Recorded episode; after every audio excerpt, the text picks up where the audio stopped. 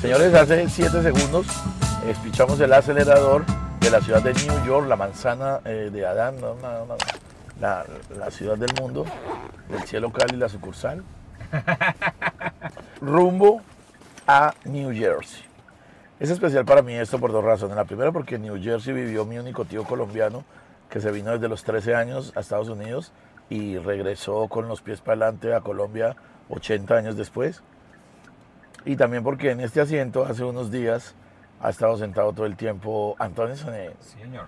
A Antonio Sanín, espero hacerlo reír tanto como él. Ojalá logre esa proeza. Claro que sí. Estoy con mi amigo Santiago de la Comedy Mafia y con Peters, es decir, Pedro Jocks, Pedro González. Y nos vamos a ir hablando popo hasta, hasta New Jersey. Ayer, ahorita nos escribió un baboso que ya lo, ya lo bloqueé el canal. ¿Por qué? Dijo, dijo pero, pero traigan los de con ánimo que se les han caído mucho las vistas. Y entonces uno, uno pregunta, ¿por qué la gente ama tanto a los de con ánimo? ¿Cuál es tu teoría, Franquito? Eh, a ver, la gente ama a nosotros los de Con Ánimo Ofender. mm, El tono de Franco. todo la gente ama a los de Con Ánimo Ofender porque rompimos la historia de la comedia 2 en nuestro país. Wow. Me explico. No, no, no, no es tanto eso. Creo que, creo que el país necesitaba unos manes que denunciaran. Y que, y que denunciaran haciendo reír fue lo mejor del mundo. Con ánimo de ofender es, es compuesto por cinco niños, eh, cinco muchachos re jóvenes, no solo en edad, sino también en el mundo de la comedia muy jóvenes. Camilo, Gabriel, Culotauro, todos ellos llevan 6, 7 años a lo sumo. Y se aprovisionaron de un viejito que soy yo, que fuera como la parte de la experiencia. Entonces creo que fue una amalgama, ojo al término, amalgama. Fue una amalgama bonita, como de un man experimentado y perro viejo como yo, y seis chinos nuevos, cinco chinos rompiendo con remates y con buen humor. Y, y, y repito, los temas que tocábamos, ¿no? Como la denuncia, como, como hablar sin tapujos, Sin como hablar de filtros, frente, de filtros, sin filtros. Entonces yo creo que eso es lo que hace que Colombia nos tenga en el recuerdo todavía. Y ya que no está, o sea, ya con ánimo caducó en su primera como fase, Sí, ¿cómo sientes que eso ha alterado la carrera de todos ustedes? la mía no tanto. ¿No? La mía no tanto y por, y por, por lógicas razones. Yo llevo 30 años, voy a cumplir un poquito menos de 30 años en esto. Yo comencé en él, lo, lo he dicho 20 veces, en el año 96, entonces llevo como 26 años en esto.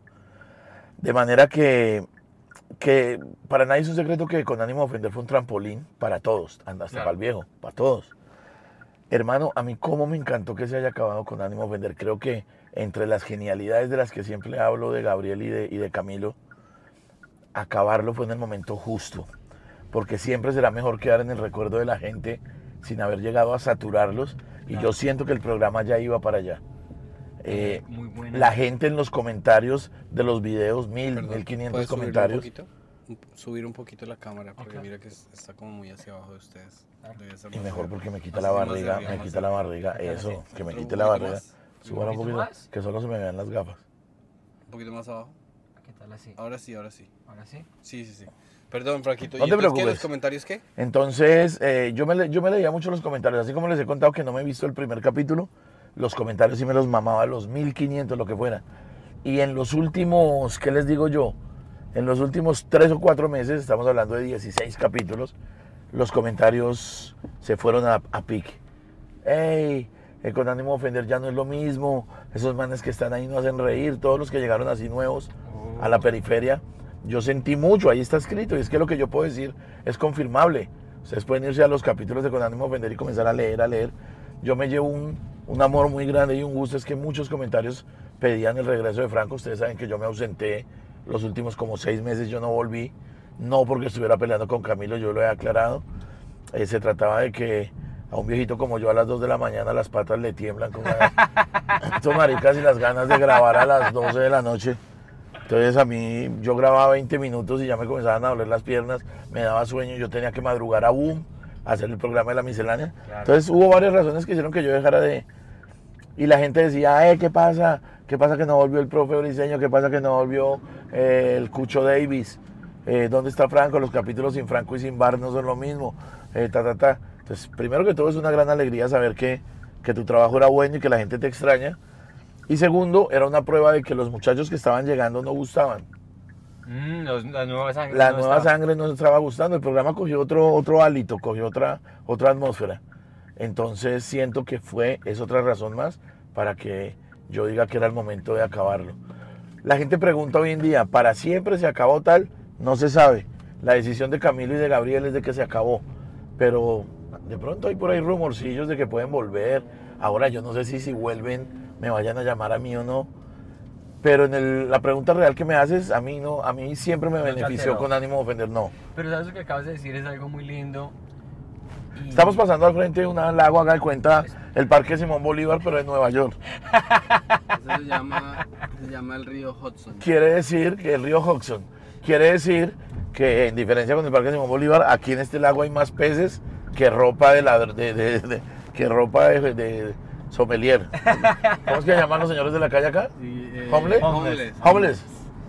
Aquí usted no Aquí va a ver. Aquí también hay calzón de loca. Sí, Aquí también tiran canción de local al, al río. Claro, claro. Aquí Miren esos cocinado. monos. Estoy pasando, miren que ese lago que estoy viendo en este momento tiene una ciclorruta al lado y parece como guardianes de la bahía. Ojo que ese puta está como loco. Sí, mire, no sé tanto para dónde va ese man, ¿qué Ve, aparece? Franquito, ¿y usted por qué no se ha visto ni un capítulo de Conánimo? Es, es una maña que tengo, manía, maña, no sé cómo llamarlo. Y no solo me pasó en con ánimo de ofender. Cuando yo hago televisión o algún pro- producto audiovisual, no me gusta mirarme. No me gusta.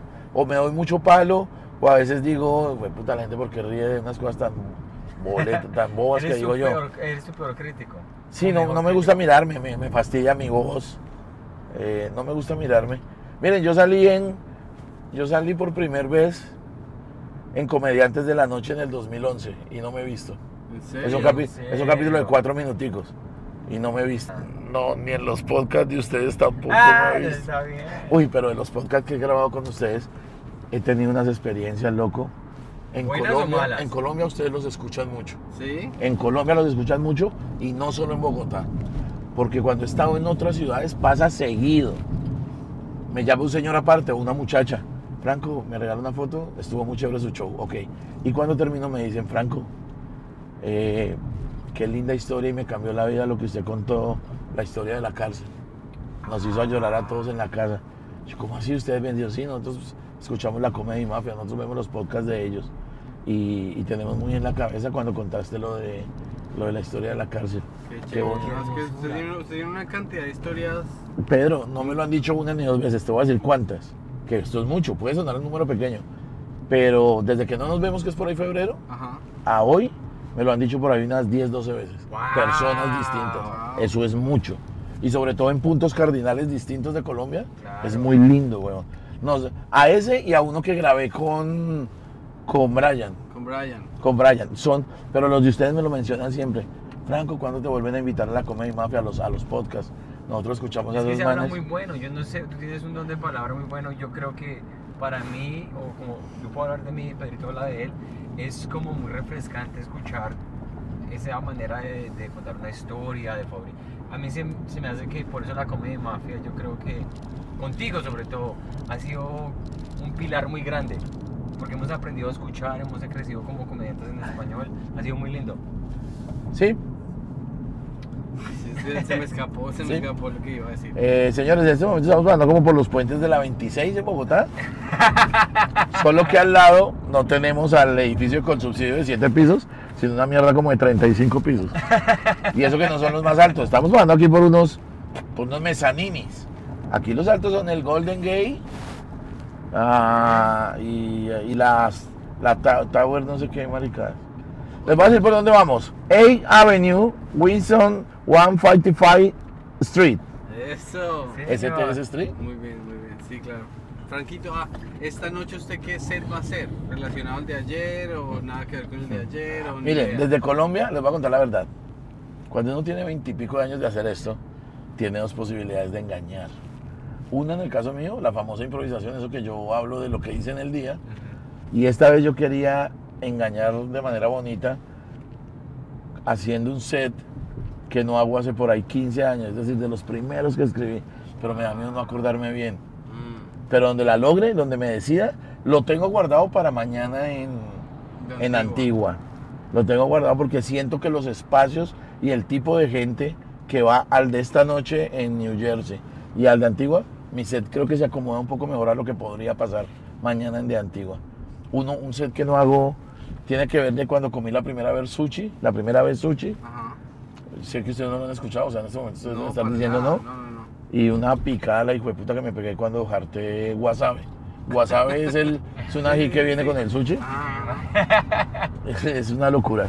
Y quiero hacerlo, quiero hacerlo porque es divertidísimo tal, mío, y, y no lo hago hace unos 20 años. ¿Usted es amante del sushi?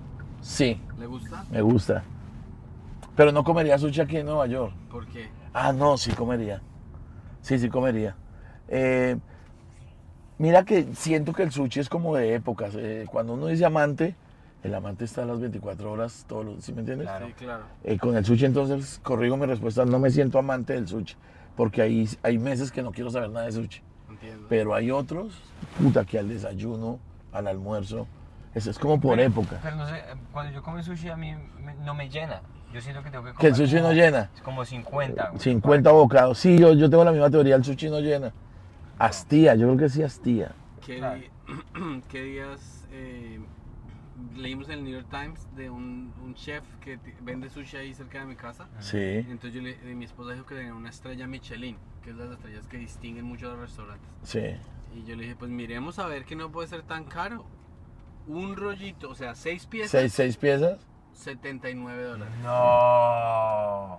Quizás en la comparación, ¿cuánto es en pesos? Yo por Es, 436, eh, 350 mil pesos. ¿Tú pagarías esa plata por un sushi? No, 20 mil pesos? no, No. yo, yo la yo no la pagaría de arriendo. No va a pagar de un puto sushi que se, se acaba en dos minutos. Bueno, listo. No pago Empecemos el jueguito, ¿vale? Nosotros simplemente tenemos preguntas. Yo amo las preguntas. Para eh, cuéntenos cómo descubrió usted la masturbación. Ay, la masturbación fue una cosa impresionante, divina. Eh, por, falta, por falta de recursos económicos en mi casa, mi hermana y yo no podemos decir ni presumir que estuvimos en los mejores colegios en la secundaria, en el bachillerato, sí, en la- Eh, entonces a mí me metieron a un distrital de barrio. Distrital es feo. Distrital es playa baja feo. Digamos que buen nivel académico, pero entran todos los gaminos, ya que disciplinariamente es lo peor. Y yo estaba en sextico, es decir, primero bachillerato, apenas estaba iniciando el bachillerato. En Colombia uno comienza el bachillerato en un promedio por allá a los 12, 13 años. Comienzan el bachillerato. Quiere decir que me pagué la primera vez a los 13 años. Doy con un combo de amigos en el curso 615. Imagínense, eran 15, 15 primeros de bachilleratos. 15 sextos. 15 sextos, imagínense. El hacinamiento, claro, se llamaba Colegio Distrital República de Colombia. Hay muchas repúblicas de todo, a mí me tocó en el más pelle, en el de Colombia, porque en Colombia está en República de México, hay Colegio República de China, que queda en el barrio Bachué. Eh, está República de Costa Rica, República de Alemania. En, en Bogotá hay como unos 10 repúblicas. A mí me tocó en el más pajuelo, en el de Colombia. Y entonces los más pirobos del salón, los más gamines, eran más grandes que yo. Si yo tenía 13, los más gamines eran Coy, es que me acuerdo los apellidos, y había una nena que me encantaba, marica, pero era, era, ladroncita, o sea, lle- llevaba cuchillo, llevaba cuchillito para robar. Entonces eran Coy, Villamizar, Morera, ojo los apellidos, Coy, Villamizar, Morera, y la nena le decíamos la leona. Uy, se hacía en ese, en ese, en ese entonces, década del 80, las mujeres tenían un copete que se hacían en la cabeza que fue muy famoso porque el nombre era un, un muñequito que había en la televisión que era el copete de Alf. Ya, claro. ¿Se acuerdan de Alf? Claro. sí. Ay, yo, yo me quiero hacer el copete de Alf.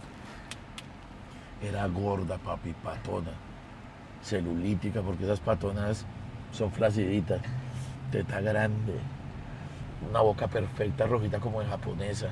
Y el copete de Alf, de puro barrio La Estrada, en Colombia, en Bogotá. Mire, estamos pasando por el Campín de aquí en Nueva York. Solo que aquí se llama Yankee Stadium, ¿ok? Los Yankees de Nueva York. Uy, marica, yo no había visto el Yankee ¿No Stadium. lo has visto? No, No es tan grande, ¿no? no, no es tan grande, pero es lindo, está limpio. Por lo menos las paredes de afuera están limpias. Y de puta Campín, no, para que no lo lavaran desde el Mundial del 72. Tigre, y un tema, un día, a mí me daba cierto morbo hacerme con los malos, me gustaba. Entonces yo era de los de los que no eran pícaros. Yo era de los que tampoco estudiar mucho. Yo, yo no sé, yo siempre he flotado y he fluctuado como en un ambiente de no ser una mala persona, pero tampoco soy el más juicioso, eh, como que en la mitad. Entonces yo no me hacía con ellos porque esos maricas solo hablaban de robar, de planear atraquitos por ahí cuando salieran de, del... Sí, ¿Los cuando planeaban planeaban atracos, esos planeaban, es que eran malos, malos.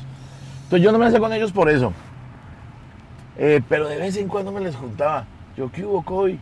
Y entonces hablaban de tropeles y este le pagaba a este para que fuera y cascaran a no sé quién. Es que era una bandita de pirobos de 14 y 15 años, pero eran lámparas. Y yo era muy bajito, chiquito. Esa leona me podía, hijo de puta, era alzar. Me podía hacer así como a los bebés. Era muy grande esa muchacha. Liliana, si no estoy mal, era el nombre.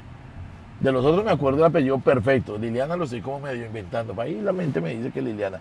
Pero eran Coy, Villamizar, Morera. Y entonces los temas de ellos eran todos chandas. y un día no me aguanté las ganas porque los vi en la cancha de micro haciendo un circulito a los cuatro, mirando algo adentro del círculo. Yo me les fui de una. Yo quiero Villamizar. Franco Bonilla, quite acá, quite acá. Como defendiendo mi, mi, mi inocencia. Como yo, venga Morera, Morera, déjeme, déjeme. Hasta que me dejaron meter cabeza. Papi, sueca. Uy, la revista sueca. Sí. Ahí, ahí, ah, chabueva, Franco. Pues, pues, Sueca.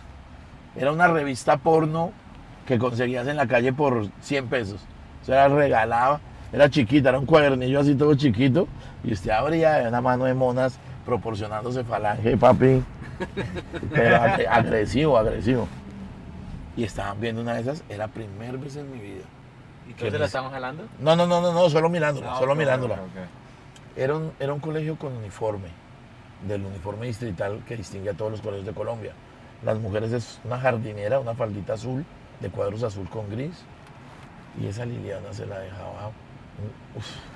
El reglamento interno decía que la falda tenía que estar una cuarta abajo de la rodilla, pero ellas confundían rodilla con cuca. Y esa niña andaba, ella, era- ella se dejaba la falda una cuarta abajo de la cuca. Marica. Uy, esa era una minifaldita, weón. Era una minifaldita. Uy, a mí sí me ha encantado ver mujeres con falda de colegio cortica. Soy enferma cualquiera, marica. Entonces yo, yo me, cuando por primera vez veo una... Sé que existen las famosas revistas porno y tal. Y ya cuando les metí la cabeza ahí en el grupo, ya no me... Ya, ya, deje, deje que el Bonilla mire. Loco, eso fue traumático para mí. sí. Claro. 15 minutos del descanso era pase páginas y veamos unas, chupándose el índice, otras chupándose el pulgar, otras chupando el índice, pero otro man. Otra. Parce, mi cabeza nunca había visto eso. Entonces, se acaban las jugarretas, sonó la campana para entrar del recreo, del, del descanso. Yo me acuerdo que seguía clase de biología con un profesor que llamaba Manuel Plata. Era nuestro director de grupo. Yo esa clase no la entendí, yo era así, yo primer vez que un niño de 13 años accedía a ver fotos de mujeres. Pues yo llegué a mi casa tocado, llegué a mi casa mal, llegué a mi casa y ahí comencé a pensarlo. Lo de que el pipicito se me paraba, así que yo me tocara. O sea, solo de haber visto la, la revista se me para, yo qué.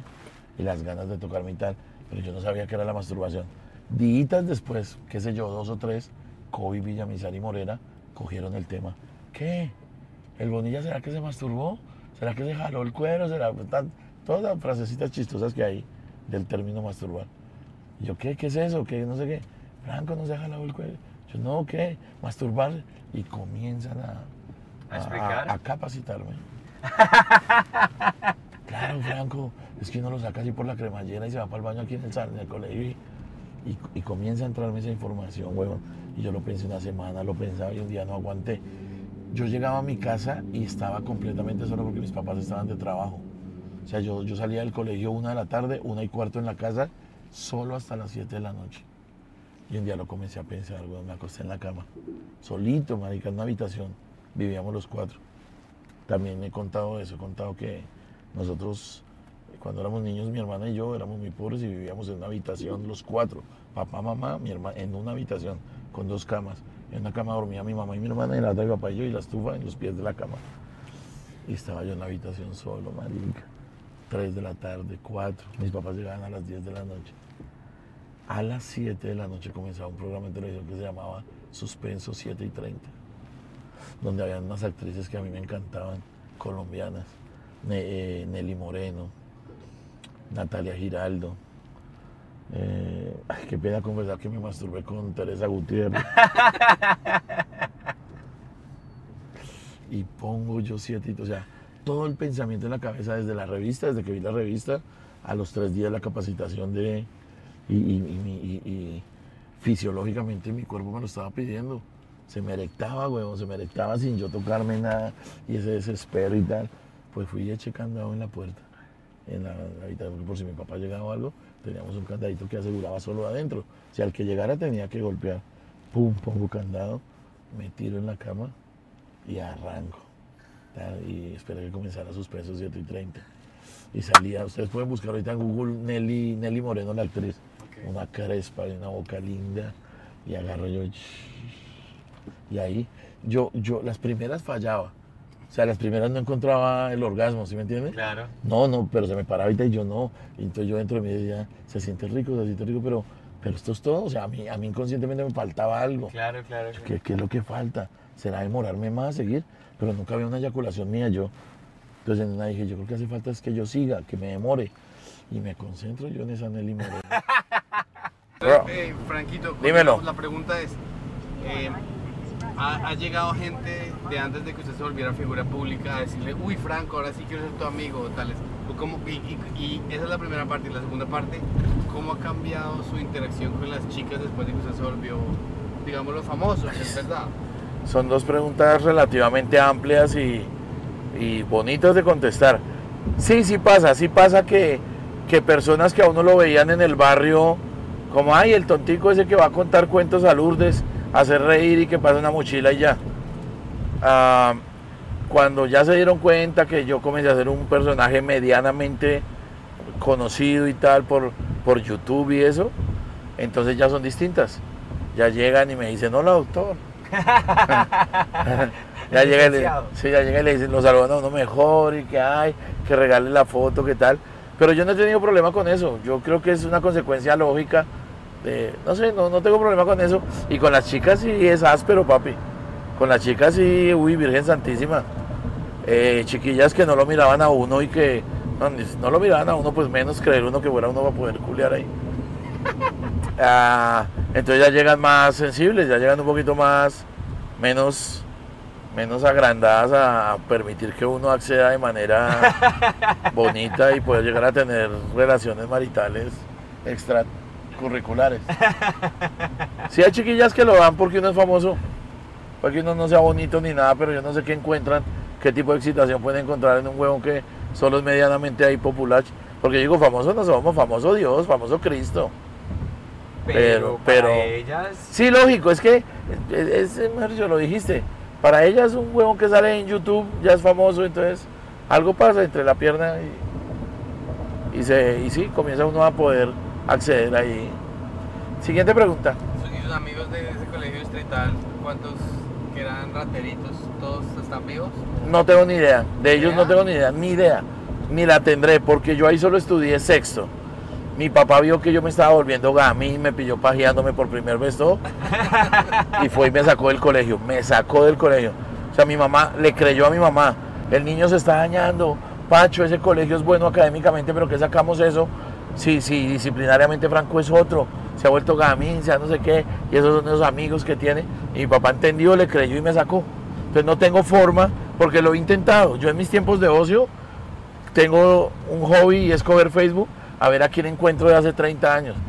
Eh, bah, ya les mostré que por ahí a alguien. Pero por ahí encontré a Leona, pero no ha contestado.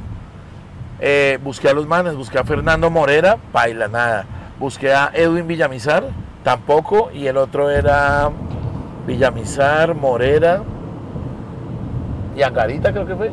No me acuerdo. A uno los encuentro y a otros no. Esperemos que la Leona conteste porque ya la encontré. Uy, donde conteste van a ser varios días de... Vale. ¿Tú ¿Tienes una pregunta ya lista o yo voy a hacer una Dale, pregunta? dale, pregunta lo que quieras. Eh, ¿cómo, ¿Cómo ha sido la, cuando, digamos, has venido a los Estados Unidos y eh, has pagado por cosas aquí en, en Estados Unidos?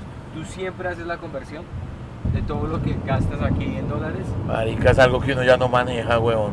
Es automático, es automático. Uno antes se ponía en la tarea, uno se decía a sí mismo, por favor, Franco, haz la conversión. Ahora no han terminado de darme el valor de acá, hijo de puta, y hasta con decimales. Uy, marica, qué capacidad que tengo yo, yo no sabía de que me dicen, esa manzanita vale 3 dólares. Fue puta, a 4,200 son 12,600 una puta manzana. Eso ya es, marica, el peor error que pudieron cometer conmigo en Bogotá, no sé quién, fue haberme dicho, no haga la conversión. Porque fue como si inmediatamente me hubiera dicho todo lo contrario. Hágala siempre esa puta. No, marica. Creo que ya fue Listo, la siguiente pregunta es, usted pudiera tener un superpoder, ¿cuál elegiría y cómo lo usaría? Ay, esa pregunta me acuerdo mucho, se la hicieron a Sanín. Y él dijo que a él le gustaría, venga a ver si mi mente me da. Él dijo que a él le gustaría el superpoder de... En, principio me pareció muy culo, pero después dije, no, tienes razón, eso es cero superpoder. De saber qué está pensando la otra persona. Sí, sí, eso No, digo, sí. de saber que, con, con qué mujer tiene luz verde. ¿Luz verde? Luz verde, el lugar. Sí, finalmente es como lograr pensar, Lo lograr saber lo que piensa la otra persona. sí, sí. Pero él solo quiere para culear. ¿Sí lo aclaro? ¿Extra cámaras? No, no, no, no, él lo dijo, o sea, como que. Ah, ya. Ah, lo- mujer quiere en- saber en con- ese momento. ¿Cuál mujer tiene oportunidad? Peculiar. Sí, exacto. No, Un no, superpoder. Ah, yo siempre lo he pensado desde chiquito. Atravesar las paredes eh, como el hombre invisible. Sí. Mandarme por cualquier también. pared. Ay, si no para culiar, para mirar, culiar. si no es para culiar, pues para mirar los que culean. No, pero en serio, ¿qué otros usos le daría a ese? Ah, no le gustó mi respuesta, entonces quiere otro. Es mi, es mi es su superpoder. único, es único uso. que No, pues dígame si uno no va a querer volar. Volar. No en avión, volar, que tu cuerpito solo llegue y... No, tómelo. digo, o sea, Tampoco le gustó el segundo. Dígame qué tengo que decir, Pedro. Dígame, dígame que... cruzar paredes, pero digamos para ahorrar el viaje, la caminada o para meterse a un banco. o Para, para, para fisgonear. para- Para fisgonear. Para meterme a un ¿A banco. usted le gusta fisgonear? Sí. pero no, pero tenga la seguridad que yo no lo he hecho en su casa. No, no, no, no, no. No, pero a mí me gusta fisgonear también. Digamos, cuando yo escucho a los vecinos haciendo ruido, yo me miro, yo, yo miro por la puerta a ver qué, a ver quién es mi vecino. qué- Sí, sí, sí. No me meto para los bancos, realmente lo dijiste, para meterme a las bodegas de los dólares de los bancos y poder llevar plata. Sí, no tendría sentido solo atravesar las paredes y llegar hasta donde están los, los lingotes y no poderse llevar ninguno. No, es para eso, para eso. ¿Y cómo, Claro. cómo harías? Sí, tendría que el poder alcanzar a que todo. lo Sí, que yo, que yo, que todo lo que toque lo pueda mover, lo Claro. pueda mover y llevármelo. Pero vamos a darme, no, déjeme, ahora ya me dio ganas de decir otro superpoder chimba. No, no, no, está muy bien. Espere, espere, otro más chimba. Ah, ah, sí, tiene que ver con la película La Mosca, la 1, la primera parte. Ya. Teletransportarme. Ah, qué O sea, que estoy acá y les digo, venga, ya vengo, voy a ir a ver a mi mamá Pereira y, pa, y aparezco allá. Tengo un show en. Popayán. Tele- teletransporte sería, sería algo eh, revolucionario para mucha gente, pero para los comediantes, marica, podrías hacer todos los shows que quieras. Uy, a hacer unos mil shows en el día, pa, y en cualquier país del mundo. Ya vengo, estoy allá en Bogotá, en Rembrandt. Ya vengo, voy a un Open allí en Miami. No, lo más chévere es cuando, les, cuando esté Santi comiendo mierda en Rembrandt se desaparece. Ah, sí. Cuando me Se le- le transporta a su casa con una cobija y la esposa sobando. Sí, sí, sí, sí, sí. Uy, sí, sí. Ay, Dios mío. Uy, no, jamás invitaría yo a mi casa. Eso es mucha falta de, de puta, de no tener ovarios. ¿Cómo te sentiste, Franquito, con la eliminación de, la, de Colombia de la, de la Copa del Mundo? Eh, parce, me gusta tanto el fútbol como tal que me dio tristeza poquita, porque finalmente mundial hay y voy a ver a las mejores del mundo, a Inglaterra, Italia eliminada, papi. Sí. Italia por fuera del mundo. Me dolió más la eliminación de Italia que la de Colombia. la madre que me dolió un mundial sin Italia es como un mundial sin Brasil. Sí, más o menos. es, como, es como sin, Sí, sin, sin arracacha. es como ajiaco sin, sin pollo. Venga, Póngale cuidado. La, la eliminación de Colombia me duró, me dolió media hora. ¿No más? Sí, no, no más. Media horita me dolió, ah, qué feo, qué tal. Y ya después me puse a pensar. ¿Cambió ¿no? la opinión que tenías de James Rodríguez un poquito? Ah, yo no le he puesto cuidado a eso, pero me parece que el marica ha sido muy irresponsable. No hablo de agrandado, no hablo de tal. Uy, un capó de un carro más, mírenlo allá, tirado en el piso. En serio. Capó no, la- el babero, el No babero. No. En Bogotá sí dan una platica por eso, ese aquí no. Deshuesado. Un deshuesado. Bueno, vayamos con otra pregunta relámpara. Sí, sí, bueno, pero eh, antes de esa pregunta, ¿se terminó de ver el documental en HBO Max de Maradona? Sí, ¿Y qué, qué, qué, qué le impactó ese documental? pues le cuento, sí, oiga, qué preguntas estos manes están, qué lindo. Vamos, le voy a contestar con otra cosa. Eh, hay una pregunta que era medianamente moda a los que nos gusta el tema del fútbol, era ¿cuál es el mejor jugador para usted de la historia? Les voy a contestar, me sigo quedando con el mismo mío y ustedes se van a sorprender, pero ver el documental de Maradona anoche en tu casa me hizo cambiar cuál es mi segundo mejor jugador de toda la historia. El primero no lo pienso cambiar. Y sé que los van, sí. Para mí el mejor jugador de toda la historia, para Franco, Ronaldinho, Gaucho. Y Maradona no El segundo lugar se lo pelean entre Maradona y Messi. Y yo se lo daba a Messi. Y ayer viendo cosas, weón, de, de un documental re lindo que está en HBO, eh, HBO ah, siento que Maradona, siento que soy un hijo de puta en poner de primeras a Ronaldinho, que el orden debería ser Maradona, Messi y Ronaldinho. Oh, wow. Pero siempre que me lo pregunten voy a decir Ronaldinho primero. ¿Y cómo, qué te impactó más del documental? ¿Y qué le hizo cambiar de opinión? Anoche entendí el, el amor apasionado de Maradona por el fútbol.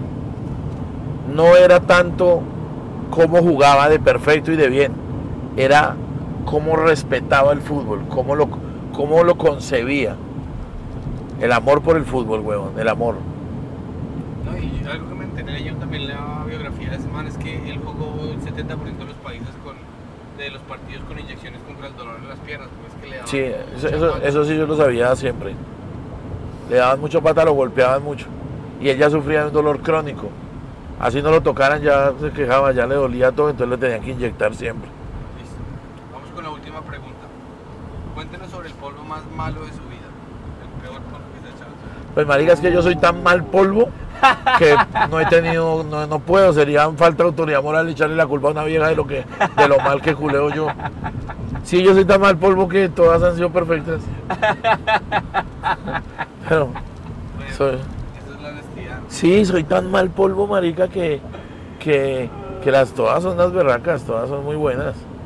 Y la otra pregunta sería, cuéntenos de una pelea así bastante memorable en la que usted haya estado metido. ¿Tropela golpes? Tropel a golpes. No, pues recuerden que yo, eh, Colo- hemos hablado el mundo conoce que yo solo he peleado tres veces y en las tres he ganado.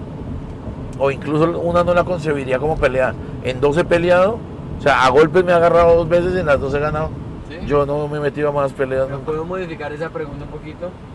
Porque ya la había respondido una Pero vez. no, él nos contó el tropel donde, la, donde el puteadero. El puteadero. pero ese es Sí. Yo sé.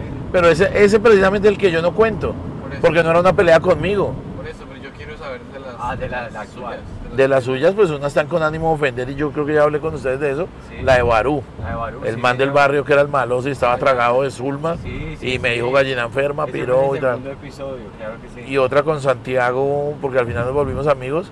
Santiago Arroyo, un man de Bogotá también, que nos teníamos bronca. No, aunque Santiago fue el que me ayudó a. No, esa fue con Barú y la gané. Y no me acuerdo cuál sería la otra. No, pero esa pregunta sí es muy coartada en mi respuesta porque yo no he peleado casi. Ah, ¿Usted, por ejemplo, ha peleado más de dos veces, Pedro? ¿A puños? Eh, sí, yo creo que sí.